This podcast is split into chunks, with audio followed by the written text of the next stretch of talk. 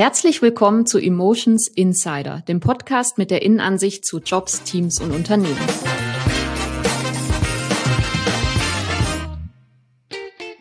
Mein Name ist Caroline Engels und ich spreche heute mit Stefan Johannaber.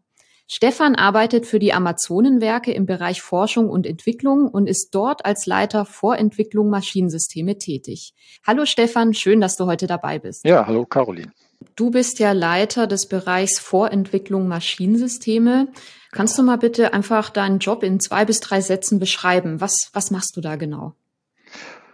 Ja, das ist ein Vorentwicklungsjob. Das heißt also, wir versuchen hier in meinem Team, ich habe ein kleines Team, wir sind in Summe mit meiner Person sechs Leute, innovative, neuartige Lösungsansätze zu finden. Also wir schauen nicht, wie machen Mitbewerber das, wie machen andere das, sondern wir versuchen, Dinge auf andere innovative Art und Weise zu lösen. Das kann, können kleine Komponenten, Baugruppen einer Maschine sein, die optimiert werden müssen.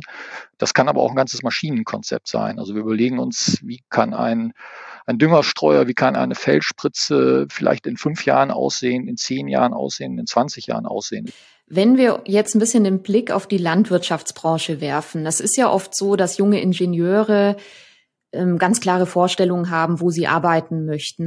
Was spricht denn aus deiner Sicht alles für die Landwirtschaftsbranche? Also womit kann diese Branche denn besonders punkten?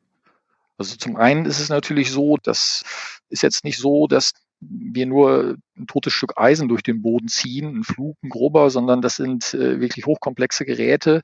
Ich sage immer wieder auch Leute, die überhaupt nichts mit äh, Landtechnik zu tun haben, äh, die werden sich wundern, was wir für eine innovative Branche sind. Und sehr schön ist auch, dass man als Ingenieur hier doch einen relativ weiten Bereich dieser Maschine verantwortet. Die Aufgabenfelder sind schon sehr, sehr abwechslungsreich. Sie haben mit Hydraulik zu tun, mit Elektronik zu tun, mit dem mit Stahlbau zu tun und es gibt da ein weites Feld, man kann sich da wirklich verwirklichen und äh, insbesondere hier bei der Firma Amazon haben auch gewisse Freiheitsgrade, sich zu verwirklichen. Ne? Also wenn man engagiert ist, wenn, wenn der Vorgesetzte, die Geschäftsleitung erkennt, der Mann, der brennt für die, für die Sache, der hat gute Ideen, dann äh, kann man da auch durchaus viel erreichen. Stefan, kannst du uns denn ein Ereignis aus deiner Zeit bei Amazon Werke nennen, das aus deiner Sicht ganz typisch für deinen Arbeitgeber ist? Ja, es gibt äh, natürlich, ich bin 25 Jahre bei der Firma Zone, viele, viele Dinge, die ich so erlebt habe. Eins ist mir in Erinnerung geblieben. Zwar hatten wir mal vor, das ist mittlerweile acht, neun Jahre her, da war ich noch gar nicht hier für die Vorentwicklung zuständig, sondern war Gruppenleiter Düngetechnik.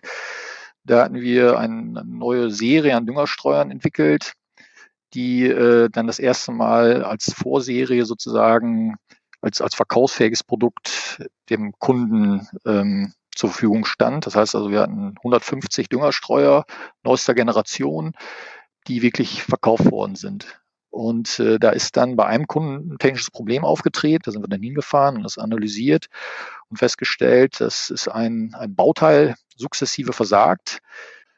Das ist natürlich eine doofe Situation, insbesondere dann, wenn man da die Verantwortung trägt für, für dieses Produkt oder für die Abteilung, die das Ganze dann kreiert oder und, und konstruiert hat. Und da mussten wir dann sehr schnell reagieren und handeln. Das heißt also, die Kunden mussten informiert werden. Man muss erstmal hier intern auch sehr transparent mit der, mit dem Problem umgehen. Man muss wirklich ehrlich sein und dann auch der Geschäftsleitung sagen, so sieht's aus, wir haben hier ein Problem, 150 Maschinen, da passieren die und die Dinge. Dann müssen natürlich letztendlich alle an einem Strang ziehen. Sprich, die, der technische Außendienst muss die Kunden informieren. Wir müssen in der Konstruktion eine technische Lösung finden und das auch sehr, sehr schnell. Wir müssen ja irgendwie dieses Bauteil ersetzen durch eins, äh, welches dann keine Probleme macht. Das muss äh, in kürzester Zeit passieren. Innerhalb von einer Woche war das erledigt. Dann hatten die Landwirte sozusagen das neue Bauteil in ihrer Maschine. Und äh, üblicherweise hätte dieser Prozess in Ruhe, wenn, wenn wir jetzt keinen Zeitdruck gehabt hätten, mindestens vier bis fünf Wochen gedauert. Und äh, ja, das spiegelt so ein bisschen wider, wenn man ehrlich ist, offen ist und sagt, das ist das Problem, mit den Leuten spricht hier bei Amazone und äh, ihnen vermittelt, da ist jetzt Not am Mann, dann helfen auch alle mit, ziehen alle an einem Strang und dann ist man wirklich auch ein Team, was dann in sehr kurzer Zeit solche Dinge umsetzen kann. Ja. Ich finde, das ist ein sehr, sehr schönes Beispiel, das du da genannt hast, weil es wirklich zeigt, was für eine gute Fehlerkultur ihr bei Amazon Werke habt, weil ihr habt ja im Prinzip ein Problem gehabt und dann findet aber kein Fingerpointing statt, Ne, du sagst ja immer so schön, wir ziehen alle an einem Strang und wir lösen das gemeinsam. Und das gehört eben auch dazu. Also es kann ja auch nicht immer alles funktionieren, egal wie akribisch man arbeitet. Es gehört einfach dazu. Und ähm, ja, wir nehmen das gemeinsam als Problem an und lösen das. Finde ich ein sehr, sehr positives Beispiel.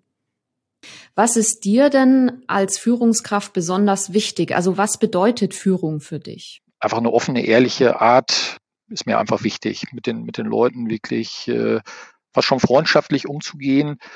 Weil mir ist aufgefallen, in Jahren, in denen ich hier bei Amazon arbeite, dass gerade wenn man innovativ sein will, neue Ideen generieren will, dass dann ein, ein gutes Klima, ein Klima des Vertrauens ganz, ganz wichtig ist. Auch wenn man Problemkreise bespricht, sich nicht unter Druck gesetzt äh, fühlt und auch mal Dinge raushaut, wo man vielleicht die nicht zu Ende gedacht sind, die vielleicht in dem Moment auch falsch sind. Wenn man sich das traut, weil man Vertrauen zu seinem Vorgesetzten hat, dann äh, ja, ist das, ist das eine gute Sache und das versuche ich zu leben mit meinen, meinen Mitarbeitern.